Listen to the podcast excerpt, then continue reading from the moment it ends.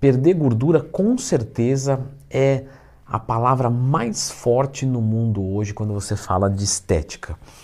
Então, não adianta, você vai falar de ganhar músculo, você vai falar de definição, mas o pessoal quer primeiro se livrar de perder gordura, barriga, deixar a pele fina, mesmo que seja magro, mas eu quero ser seco. Então tá. Intervenção dedística gostiana, clica no gostei, se inscreva aqui no canal, isso você vai ter que desvirar talvez o celular. E vamos ao vídeo de hoje, que são oito mitos sobre esse processo catabólico. O processo catabólico não é de perder massa muscular? Catabolismo molécula maior, ela é diminuída para menor e essa diferença é utilizada para energia. Logo, catabolismo no músculo, perda de massa muscular. Catabolismo na gordura, perda de gordura.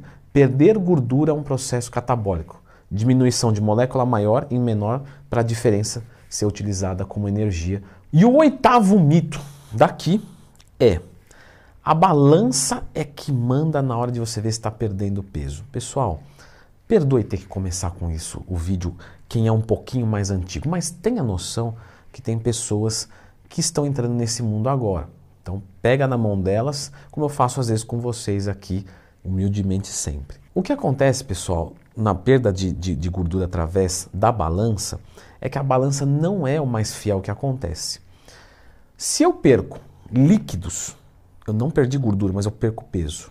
Se eu perdi massa muscular, eu não perdi gordura corporal e eu perdi peso. Vamos dizer que eu perdi gordura, mas eu também ganhei músculo porque estou treinando para aumento de secção transversa hipertrofia muscular. Na balança pode apontar um empate, mas eu estou emagrecendo, emagrecendo até mais do que se eu tivesse perdido só 2 kg de gordura. Por quê? Se eu perco 2 kg de gordura e ganho 2 de músculo, o meu percentual de gordura cai mais. Por quê? percentual de gordura em cima do peso total. Se o peso total é maior, o percentual se torna menor. Claro, 5 quilos de gordura em 100 quilos é 5%. Se eu pesasse 50 quilos, seria, seria 10%. Então, quanto mais músculo eu tenho, mais fácil é deixar o percentual de gordura menor. Então, a balança não é o mais importante. Eu provo isso para você agora. Acorda, se pesa vai lá, faz o seu café da manhã, toma uma água, se pesa de novo. Aumentou. Você engordou? Não. Bolo alimentar. A comida está dentro de você. Não está mais no estômago. Bom, ou vai para cima ou vai para baixo. E é melhor que vai para baixo. Bolo fecal. Isso pesa também. Então, muito normal, depois de uma refeição do lixo, você está mais pesado, claro. A comida está dentro de você. É o mínimo que deveria estar. É mais pesado. Seria estranho se você comesse alguma coisa e não estivesse, não é mesmo? E tanto é que vai muito rápido depois o peso embora quando você volta para a dieta. Então, num processo de perda de gordura, a balança ela pode nos ajudar a ser uma variável a se observar com um olhar questionador do que está acontecendo num contexto físico. Número 7. Você precisa comer várias vezes por dia em porções menores para que seu metabolismo fique mais acelerado e com isso você consegue emagrecer mais. Não, o certo é você fazer jejum intermitente, que aí você come menos refeições e esse período que você fica sem comer, está queimando mais gordura. Ele vai falar, qual que é o certo? Nenhum dos dois. Como é imposto assim, não. O fator determinante para a perda de gordura corporal é o quanto você come por dia. Se você come espalhado em 15 refeições no dia ou uma vez no dia, o mais importante é o tanto que você come. Quem vai emagrecer mais? Quem come duas mil ou quem come três mil? Duas mil. Lógico, não estou dizendo que você deve comer só duas mil, que é melhor do que três, tá? Eu só estou usando números hipotéticos. Ignore todos os números. Mas pegue a ideia. Quem come menos, emagrece. Número 6. Para emagrecer, temos que cortar os laticínios, o glúten. Pessoal, também não. Lembra do número 7. O que você precisa é déficit calórico. Lógico que tem diversas estratégias. Leandro Twin já falou das estratégias aqui? Já. Lembra sempre de procurar Leandro Twin mais tema, como montar uma dieta de emagrecimento. Eu fiz passo a passo com a tabela do Excel. E nesse caso, cortar os laticínios é para quem tem intolerância à lactose. Cortar o glúten é para quem tem alergia ao glúten. Esse tipo de coisa em indivíduos saudáveis não muda nada o processo de emagrecimento. Número 5 mas aí eu corto a gordura. Não, não vai melhorar. Mas aí eu tenho que ingerir gordura, que ingerindo gordura, o meu corpo vai ver motivos para queimar a gordura, porque está vindo de fora. Fisiologia de boteco. Isso aí não serve aqui não.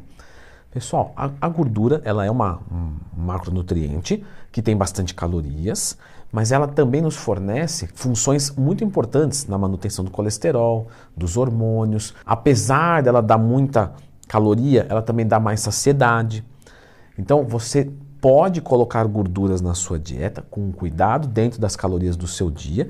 Você não precisa cortar gordura da dieta. Também, ah, vou exagerar então no consumo de gordura porque vai dar saciedade, ela é termogênica. Também não, porque ela tem muita caloria. Então, novamente, aqui é o equilíbrio. Número 4. Beber água gelada. O nosso corpo gasta energia para esquentar. E com isso, ele esquentando, eu queimo mais calorias. Isso é verdade? Sem nenhum tipo de dúvida. Pô, Leandrão, agora eu vou desinscrever do canal que você errou feio. Não, calma. É verdade. A questão é, isso é irrelevante. Aí já melhorou um pouco, Leandrão, tá perdoado. O que acontece, pessoal, é que realmente quando você ingere uma água muito gelada, você gasta um pouquinho de caloria para esquentar ela. Na verdade, não é bem isso. Né? Vamos explicar direito. É porque você ingere ela, o corpo tem uma temperatura que ele tem que trabalhar, ele sempre busca aquela temperatura. Então não é que o corpo quer esquentar a água, é que a água esfria o corpo e ele tem que voltar para aquela temperatura. E isso gasta calorias. Só que o tanto que gasta é irrelevante. Então você vai consumir 3 litros de água gelada para queimar 30 calorias a mais e ter uma dor de garganta, não ir treinar e, e perder tudo. Então, você não vai beber água gelada se você quer emagrecer. Você vai fazer cardio.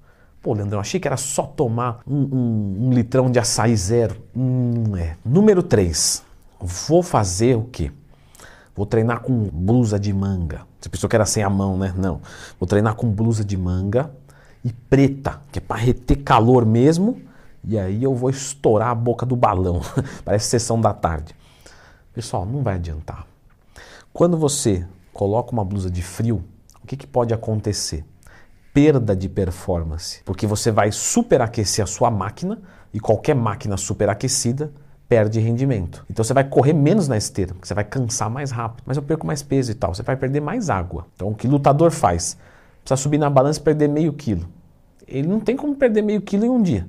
O que ele vai fazer? Vai perder água. Mas ele não está preocupado com isso porque ele vai beber água, até é interessante que ele beba água para que ele volte a ter performance, porque menos água no corpo é menos performance. Então você fazer isso, no momento que você beber água, você fala, não vou beber água. Tá bom, então vamos ter um desidratado morto. Acho que não vai adiantar muita coisa para o teu físico. Número 2, vou cortar o carboidrato da dieta, porque o carboidrato engorda. Pessoal, também não. Quando você quer fazer um processo de emagrecimento, você precisa do carboidrato para que você tenha disposição para treinar. E treinando mais pesado, você vai queimar mais calorias e vai criar um processo que se chama EPOC, que é a superutilização de oxigênio pós-exercício físico, que é extremamente bem-vindo para de emagrecimento. E com isso você vai conseguir o processo de emagrecimento de forma saudável e sustentável. Logo, cortar os carboidratos por completos é um erro. Leandro, mas aí eu vou emagrecer mais se eu cortar? Não. Temos estudos claros que mostram uma dieta cetogênica e uma dieta com carboidrato, as duas com a mesma quantidade de calorias, ou seja, 2.000, 2.000. Mas essa aqui só proteína e gordura e essa daqui proteína, gordura e carboidrato.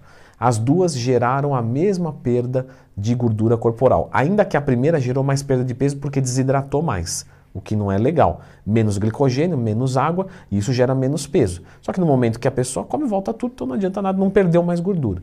Então você não vai cortar os carboidratos da sua dieta, você vai reduzir. Aí beleza. E número um, eu só vou perder gordura se eu tomar alguma coisa. É, não, é, a única coisa que você tem que tomar é vergonha na tua cara e fazer o que tem que ser feito. Eu sei, às vezes é difícil, a gente não está com o estado emocional bom, a gente fala assim, pessoal, fala brincando, tá? Eu entendo a dor de cada um. Não é fácil perder gordura. Se fosse fácil, todo mundo era magro. Mas realmente você não precisa tomar nada. Termogênico, esteroide. Agora, claro, se você usar alguma coisa que vá a favor de um processo lipolítico, ou seja, de perda de gordura, você vai ter uma facilitação desse processo.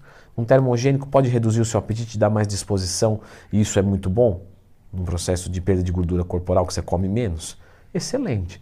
Agora, sem ele eu consigo? É óbvio que sim, sem nenhum tipo de dúvida. E muito legal esse negócio de termogênico, né? Termo, calor, gênico, geração, geração de calor a partir de calorias. Mas você falou de outros efeitos dele. Que tal entender tudo sobre termogênico? Então, meu, dá uma assistida nesse vídeo, pelo amor de Deus, porque realmente você precisa entender o que é um termogênico, porque provavelmente você está usando errado.